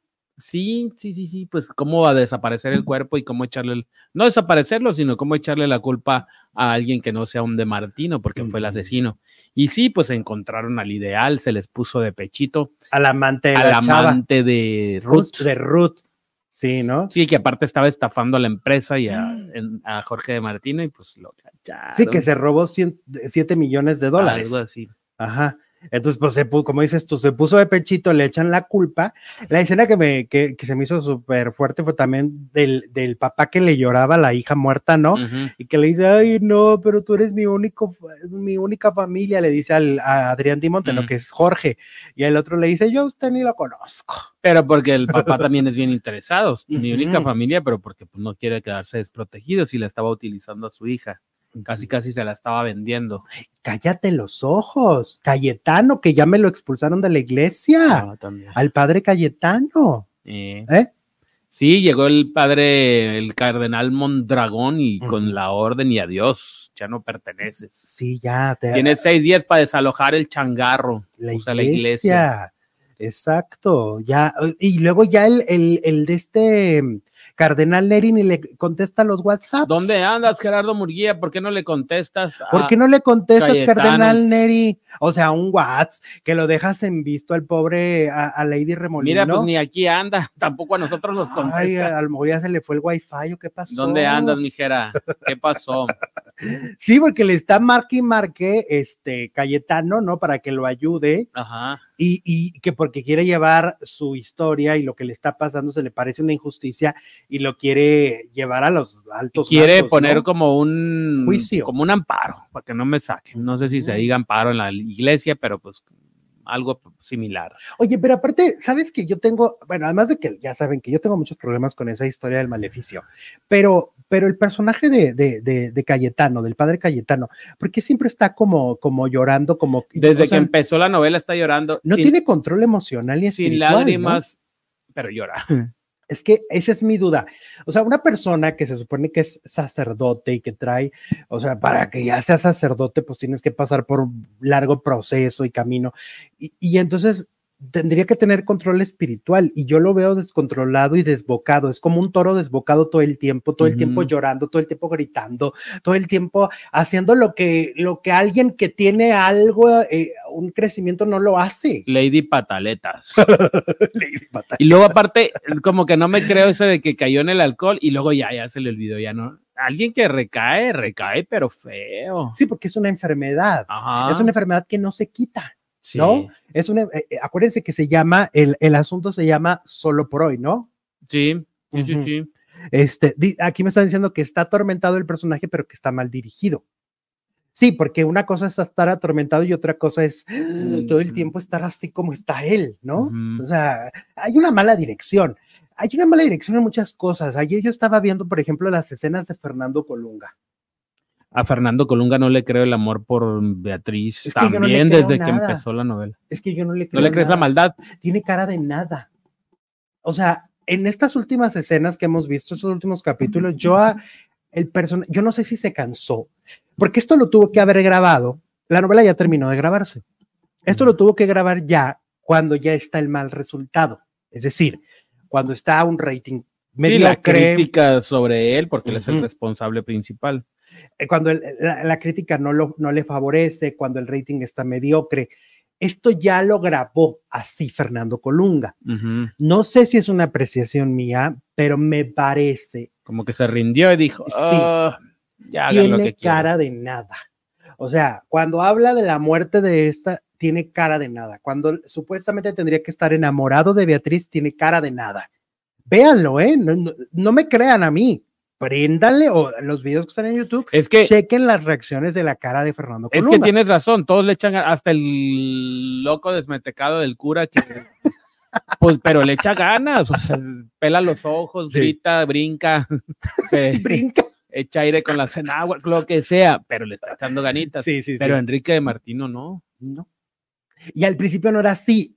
No sé, a mí me dijeron eh, hace semanas que tanto él como Sofía Ajá. eran un problema, pero eran, eran un problema en su actitud. Entonces yo no sé si lo que estamos viendo es un protagonista desganado, un protagonista deslactosado Desmotivado. desmotivado por la audiencia, por una mala audiencia, por lo que él pensó sería un éxito y que lo que grabó después ya lo grabó así. Porque en verdad vean las escenas de Fernando Colunga. Nos en dicen por aquí que Enrique no quiere a Beatriz. No, sí la quiere. Se supone Se que supone está enamorado. Está enamorado de ella. Ese es el conflicto que tiene, ¿no? Que no se puede enamorar por, porque tiene que amar a él primero que a. Y porque hablamos de un Nadie personaje, más. justamente la palabra, atormentado, porque es un personaje que quiere romper su pacto, pero ya no sabe cómo, ¿no? Ajá. O sea, él quiere romper este pacto que hizo hace muchos, muchos años, pero no sabe cuál es el camino. Y al mismo tiempo es- está en una disyuntiva porque está enamorado de la protagonista, ¿no? De eso va. Pero yo, como tú lo acabas de decir, claro y conciso, no está mostrando amor. No veo amor, no se huele amor. es que a veces no parece que amor. a veces parece que la odia. Ajá. Y sabes que está muy mal también. Ay, perdón, ¿eh? Pero también está muy mal la musicalización. Porque, por ejemplo, fíjense nada más. O sea, la musicalización, no por poner música de suspenso nos vamos a emocionar. Ajá. Entonces hay una escena así de que, ay, ahí les, ahí les voy a echar el lonche. Y ahí va Marlene a echarles el lonche al chamaco, ¿no? Ahí se lo pone en su lonchera. ¿Esto, ¿Esto qué tiene de suspenso? No, espérate, está bien incongruente, no, no está bien incongruente. Eh, le acaba de decir eh, Enrique de Martino que, pues que se murió Ruth, ¿no? Le sí. acababa de hacer una fiesta antes, iba a ser su nuera, tacatá, tucutú, sale con un vestido rojo pasión, pues de perdida algo grisecito, ¿no? Digo, no, no negro, no, pero blanco, gris, pero rojo, Sí. como del 14 de febrero. Sí, como de alguien que quiere en ese momento, ¡pum! Venga, te, O sea, te acaban está la que- producción. te acaban de decir que se murió tu casi nuera. Entonces, a ver, vamos, porque esto es, la gente siempre se confunde mucho con nosotros y creen que siempre que hacemos una crítica es a los actores. No, pues si son los menos culpables. No, pues ellos se ponen lo que les Aquí hay un problema de vestuario, hay un problema en musicalización, hay un problema en edición, hay un problema en dirección, ¿vale? Y de eso, estas cuatro cosas que nosotros estamos mencionando, nada tienen que ver con los actores. A los actores los visten, los dirigen y los musicalizan. Es decir, Y tienen un guion. no es contra Fernando, no es contra Marlene, No, Fernando sí, que le eche más ganitas. pero es que también la dirección. Si No, la- pero- si el director pero- no se da cuenta que tu actor está desganado y lo permites grabar así, eh, ahí hay un problema. Ahí tenemos un problemita. Eh, entonces, el, el- el- asunto está muy de raíz. Creo que aquí, aquí al Güero Castro me le urgen unas vacacioncitas muy padres, muy chilas, como de un año, reinventarse, porque no se está reinventando y porque el maleficio no tiene los ingredientes ensamblados, no los tiene ensamblados. Hay un grave problema en muchas cosas. Y por eso siento que el rating volvió para atrás. Porque vimos uno como una semana que se dijimos, ¿qué está pasando? Esto ya calentó. Y nada, que nomás era, nos estaban emocionando Diokis. Y el capítulo de ayer son escenas repetitivas, reiterativas de situaciones que ya hemos estado tratando y hablando mil veces. Pero además mal musicalizada, porque te digo, ahí les va su platanito y su sándwichito. Oye, la escena de que, de que tienen que Oh. acabar con Raúl la traen como desde un mes, de un mes atrás. Y apenas hoy le van a dar chicharrón. Ah, sí. Pero lo han planeado y lo han cacareado que tienen, tenemos que acabar con él, tenemos que acabar con y ya, eh, Julián Gil y el comandante. ¿no? El con- capitán. Capitán. Pues ya enfadan. Y faltan tres semanas del final. Estamos a nada. Mátenlo. Esto tenía que estar caliente, no. ar- hirviendo. ¿no? Es el final de la telenovela. No, todo mal. Todo mal. Ujú. Ujú. Sí, sí, sí. Bueno. Sí, sí, sí. Oigan, hablando de telenovelas, pues resulta que ayer tuve yo un Zoom en donde estuvieron varios periodistas y estábamos con Nicandro Díaz. Ujú. Nicandro Díaz es el productor de Televisa de Golpe de, de Golpe de Suerte, esta telenovela que termina el domingo. Y platicando con él, oye, por cierto, yo Sí. tengo que balconear a alguien, ¿A quién? a Channing Berman. ¿Por qué? Pues ayer estaba en el Zoom, ¿no? Estaba platicando súper bien y se supone que muy enteradita de todo y ta, ta. Hoy abro TV Notas y no pone que Rubén Galindo es el productor de Golpe de Suerte. ¿A poco? Te lo juro. Rubén Galindo, el productor actual de Golpe de Suerte. ¿Qué? Rubén Galindo es el productor de la serie de Pedro Infante, pero de golpe de suerte es Nicandro Díaz. Y a ella la invitaron a la comida, Estuvo ahí, convivió con él. a la comida, a la, a la previa, a la del, del inicio. Ahí Ah, estuvo con él y ayer en el Zoom. Y dice en, la, en TV Notas que Rubén Galindo es el productor. Muy mal, Chani Berman, ¿eh? Muy mal. Y fíjate que eso nos Se le fueron. y eso nos dijo Nicandro Díaz. Dice, yo aguanto vara. A mí las críticas me gustan. No tengo problema en que me critiquen. Lo que no me gusta es cuando escucho a alguien o leo a alguien que se ve que no ha visto la novela ni está, mal enterado de nada. Claro. Y yo dije, ahora en la mañana que vi, dije, no, pues ahí te habla Shanik. Pues Ni sí, siquiera sabe quién es el productor. exacto. Bueno, pues en ese Zoom, yo como no tengo, ¿cómo se dice? Compromiso con nadie. Exacto, yo hice mis preguntas y aparte no me gusta ser cobarde. O sea, y aparte no era un Zoom para decirle a Nicandro, este, oye Nicandro, qué bárbaro, te, te aplaudo. Obviamente, pues le reconocemos. Pero sí hubo varios que le dijeron. ¿no? hay unos barberos ahí que dices tú, ay, Dios mío, no más falta que se arrastren. Pero bueno, cada quien, cada quien sus arrastradas. Total que yo le digo, oye Nicandro, a ver, yo dije en mi programa que Eduardo Yáñez se autodirige, que hace lo que la rana, ¿no? Y entonces me le digo que, que él este, se autodirige toda la telenovela. ¿Qué pasó? Y entonces me dice que no. Nicandro me lo negó. Nicandro dice que Eduardo Yáñez es un actor que propone. Yo digo, pues más bien, pero propone todas las escenas. Pero él dice que propone, que no es que se imponga como tal, sino que más bien les dice, ¿qué tal que hacemos esto? ¿Y qué tal que hacemos aquello? ¿Ok? ¿Qué Entonces, tal, que- qué tal si hablo como tonto? ¿Qué tal si hablo como tonto toda la semana, toda la novela? pues sí, eso me dijo que él propone. Bueno, luego ya pregunté, oye, Nicandro, ¿y qué onda con la química entre Mayrín y Horacio Pancheri? Estaba planeado que los personajes tuvieran tal química de tal manera que el auditorio hoy en redes sociales O pide, también lo propuso. piden que se quede con Pancheri no con Yáñez Ah, y me dijo pues que así estaba escrito, que estaba Ah. escrito de manera que el personaje de Yáñez sí un poco se va separando de, de- de Lupita.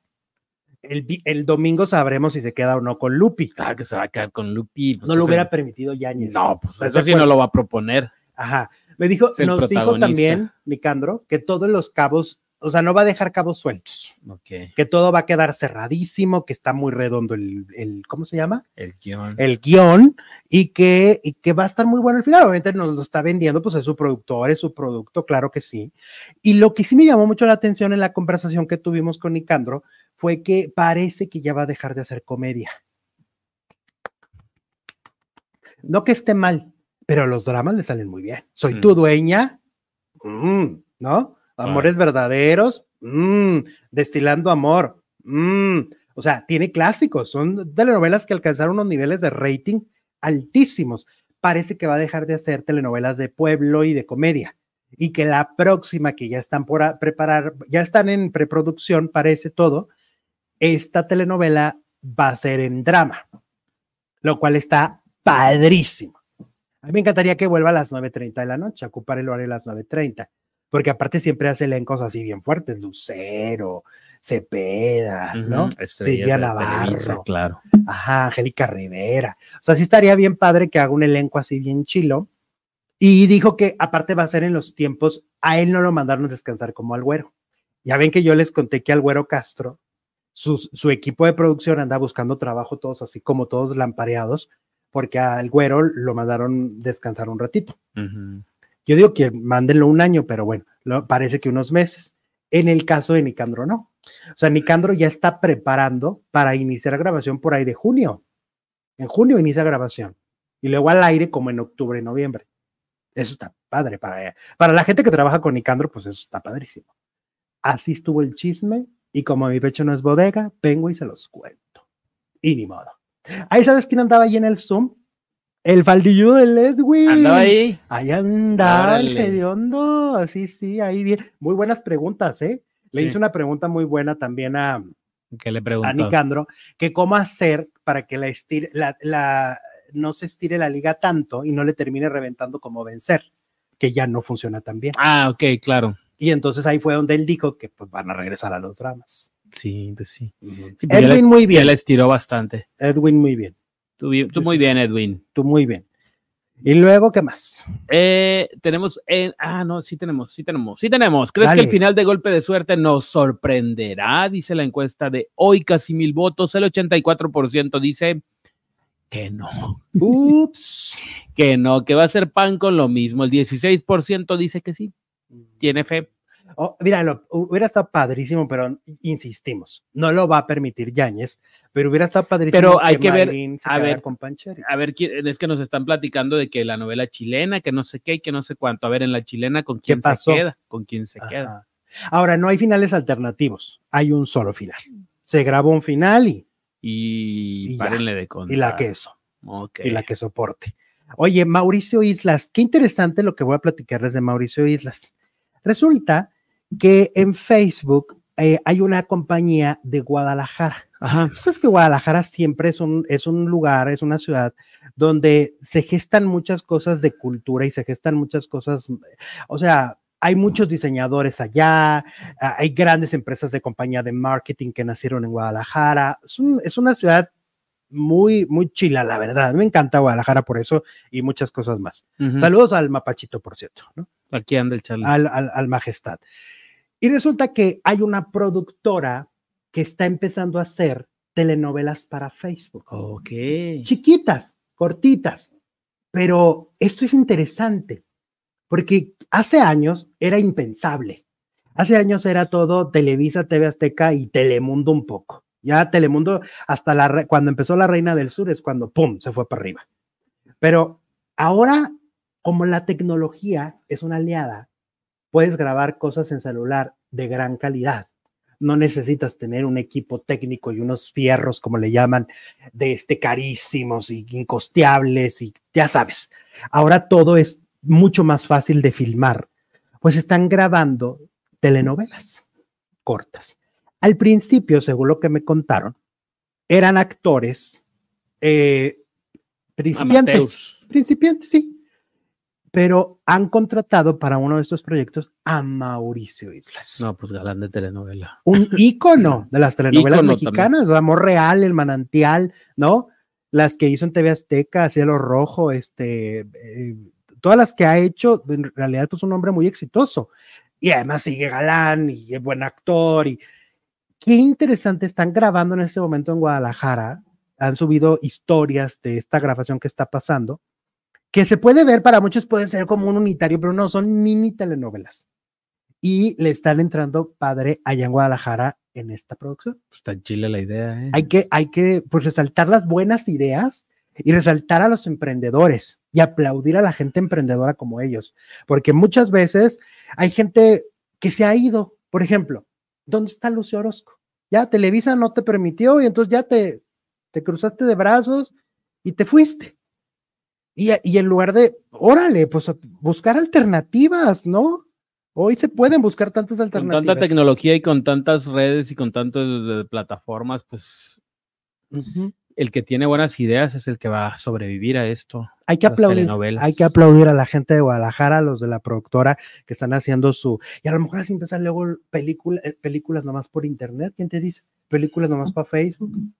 Como empezaron ¿Por con qué ahora no? de Netflix, ¿no? Y de las, las que se hacen, pues antes del cine empiezan en las plataformas y luego ya van al cine. Y autofinanciarte, y ¿por qué no? ¿Y por qué no? ¿Por qué no? Qué maravilla.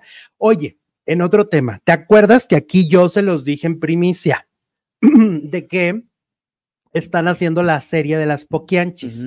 Se los dije la semana pasada, les dije, oigan, nadie lo ha dicho, pero ya están eh, con, ca- casteando y van a estar con este pro- proyecto de las Poquianchis, se está grabando, ta, ta, ta, pero no teníamos tantos detalles. Yo sabía, pues porque ya sabes que hay orejas por todos lados, pero pues las orejas ya ahora ya son oficiales y entonces ya dijeron, es la primer serie que produce Luis Estrada. Para los que no sepan quién es Luis Estrada, pues la ley de Herodes, el encargado de la ley de Herodes, este Infierno, la, la última que se llama Viva México, que está en Netflix. ¿Cuántas más? Pues es que la- casi todas las que ha hecho Damián Alcázar, ¿no? Son de él. Es un, eh, un director, escritor y productor, pues bastante brillante. Y ahora, pues va a ser el refrito de lo que fue una película muy famosa. Tú lo decías el otro día, muy cruda las poquianchis. Era cruda, ¿no? Sí, la que se hizo en los 70 es totalmente bien cruda. Pues la protagonista es Arcelia Ramírez. Va a ser una de las poquianchis. Sí, que desde mi punto de vista es del top 10 de actrices de este país. Definitivo, esa señora. Que además hay una cosa que yo valoro doble de esta mujer, que, mm, que es una actriz que no me desprecia las telenovelas. O sea, va, triunfa en cine, multipremiada en quién sabe cuántos festivales y regresa y hace una novela. Claro, con un buen personaje. La acabamos de ver en El Amor Invencible. Pero para mí ella es top, top. ¿Estás de acuerdo? Seguramente va a ser un gran personaje de una de las villanazas, de las asesinas, de las poquianchis. Y luego está Poncho Herrera, que cómo ha crecido Poncho Herrera y que ha venido trabajando varias veces con Luis Estrada. También la dictadura perfecta es de Luis Estrada, ¿no? Sí. Este, y ¿sabes también quién va? Joaquín Cosío, el cochiloco, justo, el que se volvió Seguramente algún policía corrupto o algo así. ¿Te acuerdas que se volvió famosísimo en el infierno? El personaje de Arcelia es Arcángela Baladro, Ok, una de las poquianchis. va. Está padre, Ujú. está padre. Qué, qué, qué buen proyecto, suena muy bien. Va Paulina Gaitán también. Uy, no, Pau, Paulina es buena. Es buena, ¿eh? Entonces las, las Poquianchis ya empiezan grabación, este, y creo que va a estar bueno, ¿eh? Sí, pinta para ser un exitazo también de Netflix. Sí, sí, sí, sí, sí, sí, sí, Buenas sí, tardes a todos, dice Marcela. Hola Marcela, ¿cómo estás? La mujer de Benjamín con, em- con y Con- Demián Demián Bichir. Bichir, ¿no? Sí.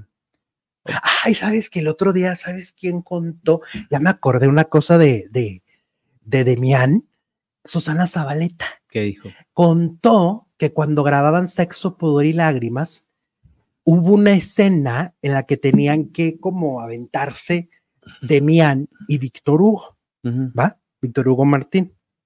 Ya ves que eran tres hombres y tres mujeres, ¿no? Sí. Los tres hombres eran Jorge Salinas, Aventarse que de así, golpes. sí.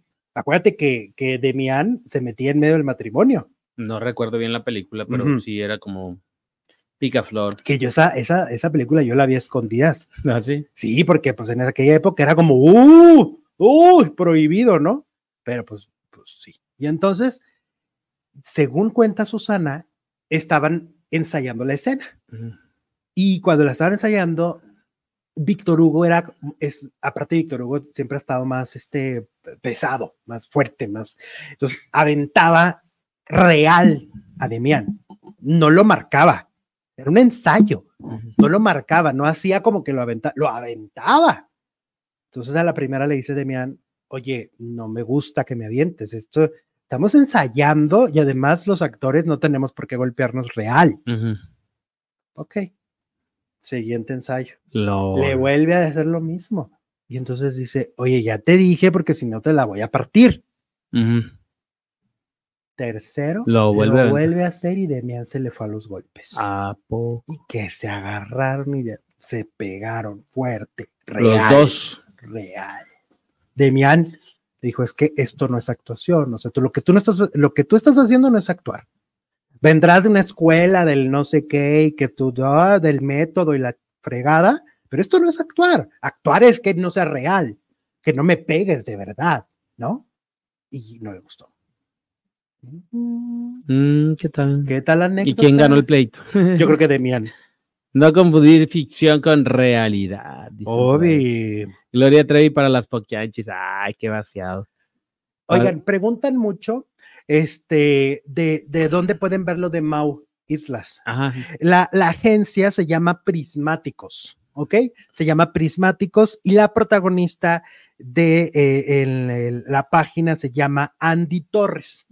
Entonces ahí pueden buscar, Andy está subiendo historias y aparte así se llama la agencia, Prismáticos, es de Guadalajara y pues viva los emprendedores y viva, y viva la gente chila talentosa. Claro que sí, siempre. Dice mi tocayo Jesús, hasta la fecha hay dos sobrevivientes de las poquianchis aquí en mi rancho, ya están mayores. ¿De dónde, mi tocayín? Oh, o sea, ay Dios. Eran de, no recuerdo de qué estado, pero del centro de la ¿No era. Michoacán? No, ¿No? Era del centro del país, creo, Guanajuato, puede ser. Ok. Bueno, vamos ahora, ah, hablando de Susana Zabaleta, pues Susana Zabaleta le preguntaron sobre Ricardo Pérez de la Cotorriza, eh, ¿Y qué pasó con, con él? Si hay noviazgo o no hay noviazgo, ¿qué está pasando ahí? Y pues Susana Zabaleta niega romance. Eh, ella dice que tiene muchos amigos, que son amigos, pero no hay un romance ni una relación como tal. Pues es que yo creo que también, bueno, a mí sí me había quedado claro que son como amigos con derechos, ¿no? Es decir, a lo mejor sí hubo algo y después ya no. Pues es que al final, como te decía el otro día, de manera subliminal, cuando ves el, el capítulo de la cotorriza, él dice claramente que quiere ser papá. Mm. O sea, él dice claramente que... Y Susana, pues no, ya. Ajá. Que por cierto, asaltaron, ¿viste que asaltaron al hijo de Susana? Sí. Ay, pobre chavo, ¿ah? Y que cuando fue a presentar la denuncia ni lo pelaron ni nada, ni lo tomaron en cuenta. Y Susana tuvo que decirlo ahí en, en las redes, ¿no? Ejercer presión. Qué mala onda, qué mala onda. Sí, qué mal. Que si es de Guanajuato, si eran de Guanajuato. Ah, mira, ya ves, estabas bien. Sí, sí, sí, No andaba yo tan mal. Dale. ¿Qué más? Dice Claudia, hola, te vi en el concierto de Lucero y Mijares, estabas a cinco personas de mí, te quería saludar, pero ya no hubo oportunidad. Ay, Claudia, no, no hagas eso, Claudia. Tú ve y yo estaba ahí comiéndome las palomitas, tú ve y dime, soy faldilluda, soy eh, este, seguidora. Y aparte estaba el producer a mi lado también. Sí, pero a mí no me vio, te vio nomás. Ay, no, pues como no te va a ver. Es más probable que no me vea a mí, pues si soy morenito. Dice Héctor, las poquianchis eran de San Francisco del Rincón, Guanajuato. Ahí está el dato. Ahí está. Oigan, por cierto, voy a andar en Ciudad de México en varios conciertos, en obras de teatro, en muchos lugares, así que si me ven por ahí, lleguen, salúdenme, díganme, Oli, este, nada de que luego, ay, te vi, no, te, no me atreví a saludarte, ¿por qué no? Al contrario, a mí me hace muy feliz. Me encanta que nos saludemos y nos encontremos. Ahí está, vas a andar. A ver, pero dinos en cuáles vas a andar. Uy, pues que si tú en Jessy Joy que si tu Edith Márquez, que si tu Yuri, Cristian, que si tu Lagunilla Mi Barrio, que si lo que se me ocurra. A ver, y cómo no. y donde me vean, ahí ustedes, ahí no, no pasa nada y nos, y nos saludamos. De verdad lo digo, ¿eh? a mí me encanta ponerle rostro a nuestros seguidores. Ahí está. Sí, cómo no. ¿Qué más? ¿Qué más? ¿Qué más? Dice Sole, yo llego a ver a Alex, me le tiro encima y le abrazo. Ah, tú muy bien. Ya me sacó la seguridad, dice. no, ¿qué? Que descansen el productor del maleficio, pues ya está en los planes de Televisa, ¿eh, mi Anita? Sí, unos mesecitos lo van a descansar. Su gente está ya colocada, o sea, hagan de cuenta pues que si, ahí lo descansan, pues su gente de producción pues tiene que buscar chamba, porque pues hay que seguir comiendo, ¿va? Ah. Tenemos una mala costumbre los humanos, comer tres veces al día. Sí, es mala costumbre. Bueno, pues es mala costumbre la mía, que hasta cuatro, cinco. Siete, dice. Siete veces al día. ¿Por qué creen que transmitimos los sábados? Oye, vamos con Maxine y Ana María Alvarado, que se volvieron a ver las caras. Hace un año, Maxine le dijo, qué triste que esto termine así, Anita. Y es la última frase que tuvo. Se abrazaron, porque sí hubo abrazo de, de Acatempa, ¿no? Se abrazaron y de ahí cada una ha tenido una versión de los hechos. Ayer hubo rueda de prensa muy concurrida. Es de las ruedas de prensa más concurridas que ha habido. Cristian y Yuri, ¿no? Dos monstruos juntos en el escenario y se presentan en conferencia, van las titulares y agendan entrevistas con la tele. La primera entrevista la tenía Patti Chapoy, porque Patti iba en vivo. Y luego Maxine Goodside. Y luego Jorge Ugalde y la cuarta era Anita. Anita la más bonita. Que por cierto, yo creo que esta semana sale mi entrevista con Anita, ¿eh? Que me hizo. Yo creo, yo les aviso. El caso es que Ana María Alvarado cuenta la historia de cómo fue el encuentro entre Maxine Goodside y ella. Sí, les voy a platicar y ya se los voy a contar para que ya no se desesperen. Entonces me piden que si voy a hacer la entrevista con Yuri y Cristian Castro, y ya yo muy tranquila, la verdad, como si nada. Entonces, eh, resulta que me mandan una foto y me dicen, ¿quién crees que está aquí? Pues ya saben cómo somos todos de chismosos. Y yo, ¿quién? Yo iba muy relajada rumbo al lunario del Auditorio Nacional y me mandan una foto y me dicen, Maxine, y te la vas a encontrar porque todos estamos en una misma área esperando las entrevistas. No, pues le digo, no pasa nada, yo no he hecho nada malo, no tengo ningún problema. Si me la topo, pues le digo buenas tardes y ya, o sea, ¿cuál es el, el tema? Entonces me dice, no, yo te aviso si entra, si sale. Ahí estaba hablando con Darío de León, que es el manager de Cristian Castro y que es el, el, el que contactó la gira con ahora Yuri y que les ha ido muy bien y que les digo que están volando los boletos. Pero bueno, entonces ella estaba ahí y me dice, pues aquí está. Le digo, sí, no te preocupes, yo no tengo nada malo, nada que esconder, nada en mi vida, ninguna preocupación. Simplemente hoy ya ha pasado un año, para, les digo, no parecer disco rayado, simplemente, simplemente, pues ya pasó el tiempo, ya todo se acomodó. Eh, ella ya dejó claro que no fui nadie en ese programa, no fui nadie en su vida, no fui su amiga, no fui nada. Ni mi jefa, ni me conoce, ni nada. Y yo pues ya simplemente pasó, la demanda está, estamos siguiendo los procesos de la ley. Entonces dije, pues yo voy a llegar como si nada, con la frente en alto. A mí no me da miedo, pues no tengo nada que temer ni nada que esconder. Chaca, chacha, leche con pan. a ver, ahí vamos apenas cuando a ella le dicen, vas a encontrarte a Maxine. Maxine está aquí, ¿no? Qué fuerte lo que dice, ¿no? Qué fuerte que tú te sientas menospreciado, ¿no? Y de que te hayan dicho de que, pues no, ¿tú qué? Sí, aunque lo diga así, como que, ay, pues ella ya dijo que no fui nada, que no sé qué, como en tono jocoso, en el fondo debe sentir feo, de que su Duele. jefa, su amiga, su casi segunda madre, según llegó a decir, la niegue, como Pedro a la Cruz. Fíjate, aparte, el programa de Maxine tan largo que antes duraba tres horas, ¿no? Te viste tres horas durante 30 años de sus vidas. Bueno, no más, porque pues, son tres horas de programa, pero, pero el previo y el después, unas cinco horas diarias. la vio más que a su marido, a lo mejor muchas veces, ¿no? En una de esas. Y que hoy diga, ¿quién eres tú? y entonces llegó el encuentro, sí se toparon, sí se vieron, y esto pasó. Entro y les digo, y me dicen, ¿qué crees? ¿Qué crees? No, no, aquí ya no está, aquí ya no. Pues, ¿qué pasó? O sea, todos así, ay, bien chismosos que somos. Y yo, pues, ¿dónde está? No, pues es que está dentro haciendo la entrevista. Y pero cuando salga te va a ver, bueno, pues no pasa nada. Oye, pero aquí estaba, la teníamos sentada aquí atrás esperando su turno. Bueno, ¿y en qué lugar me va? No, pues nada más entra Jorgito Ugalde de Televisa Espectáculos, luego ya vas tú. Entonces, bueno, pues ni modo, yo me senté en una silla a esperar y dije, pues si me la encuentro, pues la saludo y ya, si me quiere contestar bien y si no, no pasa nada, o a ver si me dice algo. Entonces, le hagan de cuenta que está uno haciendo la entrevista, atrás están los que siguen, afuera los que, o sea, vas esperando tu turno, pero se van entrando dos al mismo tiempo para que el siguiente vaya preparando la cámara.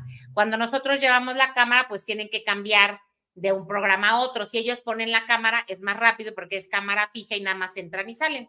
En esta ocasión nosotros llevamos la cámara.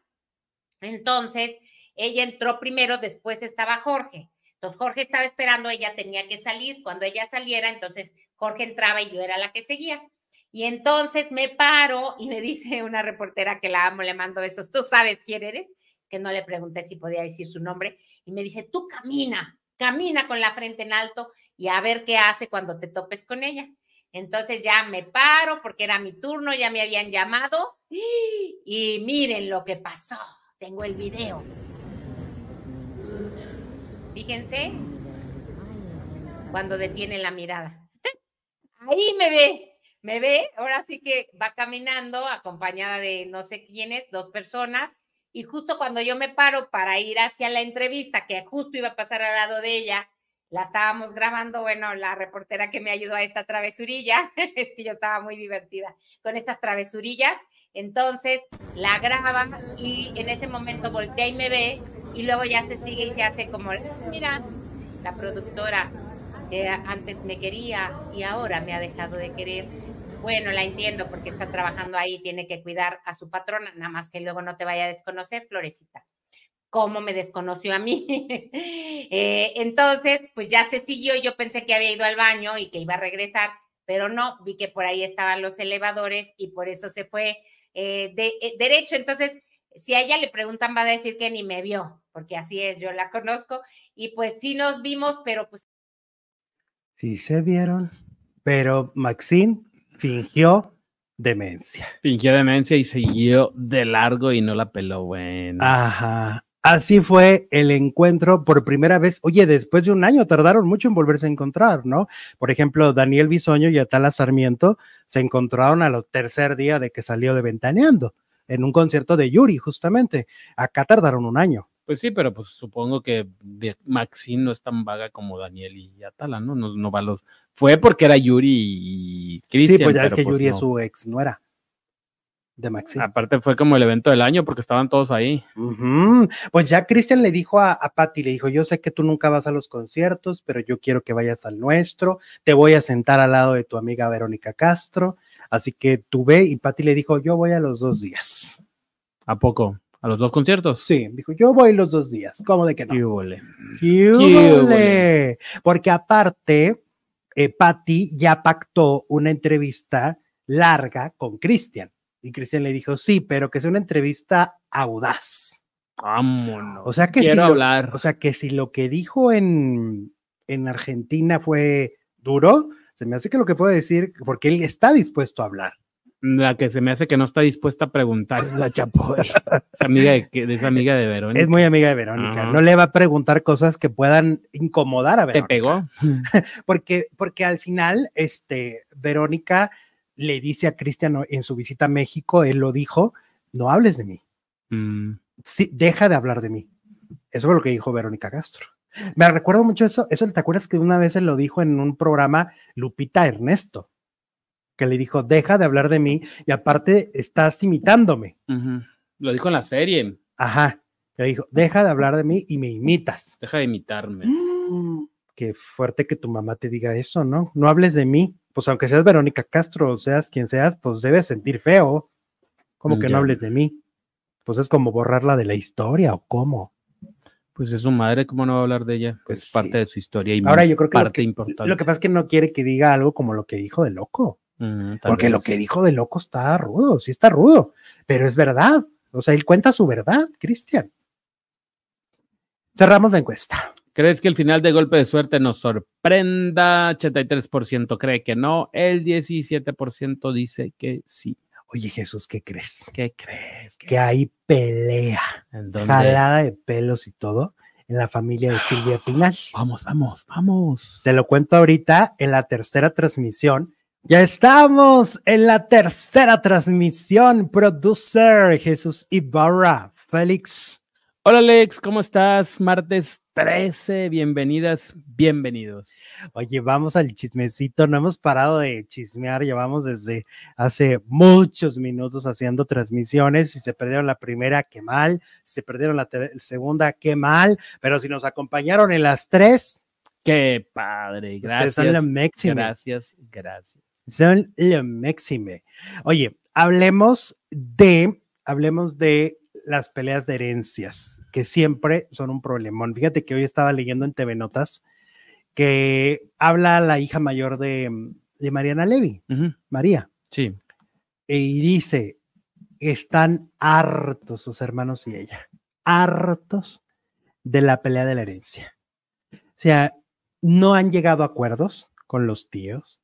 En su momento, ella dice, ya iba a tener una reunión importante con su abuela sobre el tema y se murió. Entonces dice que están cansados porque llevan, desde que se murió su madre, casi, llevan hablando de este tema de la herencia, de aunque eran niños, así de que no, pues ya ahora ya que le van a, hacer- dar esto y que ahora aquello, y pasaron los años y cuando ya por fin ella podía cobrar la herencia, pues no ha podido. Dice María, estoy harta, estamos hartos, mis hermanos y yo. O sea, a veces las herencias pueden ser un, una ayuda y pueden ser algo lindo, pero también pueden ser una pesadilla. ujú, Y sobre todo cuando hay una familia que están peleando por ese dinero, ¿no? Que están pugnando porque no lo que te toca, pero me toca a mí, pero yo la manejo, pero yo hice esto porque era lo que te convenía, pero luego le moví acá y luego saqué dinero. Pues al paso que van esa herencia va- van a ser tres pesos. Pues sí. Aparte, ¿cuántos años han pasado? ¿Cuándo murió Mariana? ¿En 2005? Por ahí, ¿no? Ujú. 2005, 2004, por ahí ha de haber muerto Mariana Levy. Estamos hablando de 20 años. o sea, Una herencia de hace 20 años que se supone, Mariana dejó muchas cosas preparadas con la confianza, porque eso es lo que pasa. La confianza de que tu familia va a hacer lo que tú estás pidiendo. Con la confianza de que tu familia va a respetar a tus hijos, ¿no? Y, oh sorpresa, ni su madre, que era Talina Fernández, ni sus hermanos han respetado su memoria. Dicen que ella armó todo esto de la herencia y todo cuando le dieron una lectura de, cartas, ¿no? Que le dijeron, tú vas a morir muy joven, no vas a llegar ni a los 40.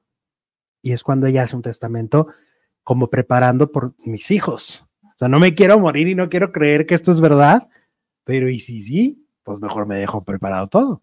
Dejó todo preparado, pero 20 años en pugna.